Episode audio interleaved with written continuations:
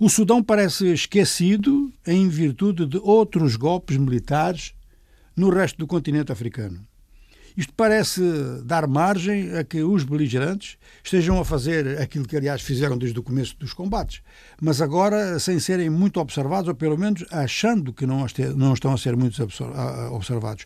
O general Al-Buram, do, do, lado do, enfim, do que se considera como as forças regulares, a gente não sabe muito bem já o que, é que são forças regulares no Sudão, e do outro lado as milícias de Emeti, uma espécie de Wagner interna do próprio Sudão. Bom, 50 ONGs então assinaram um documento e as coisas já não ficam tão em segredo. Assinaram o documento, colocaram nas Nações Unidas e isto está na mídia mundial.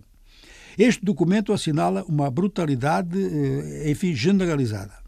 Agressões, inclusive sexuais em grande número, roubos feitos por entidades e elementos, e às vezes unidades armadas, e execuções extrajudiciais.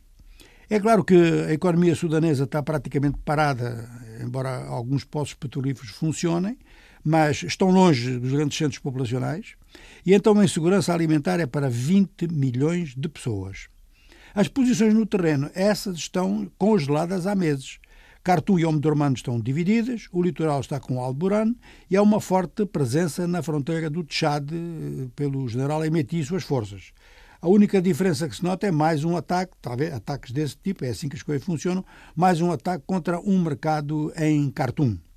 De maneira que a situação geral é, é, um facto muito curioso em África. A situação geral é determinada por aquilo que está pior. Aquilo que está mal, mas não está tão grave ou não está tão, digamos, recente como noutros casos, é esquecido. Assim, a situação que se vive no Sahel, em virtude dos golpes militares e agora na África Central com o Sudão, está a permitir uma margem de manobra para brutalidades no Sudão e isto não tem sentido.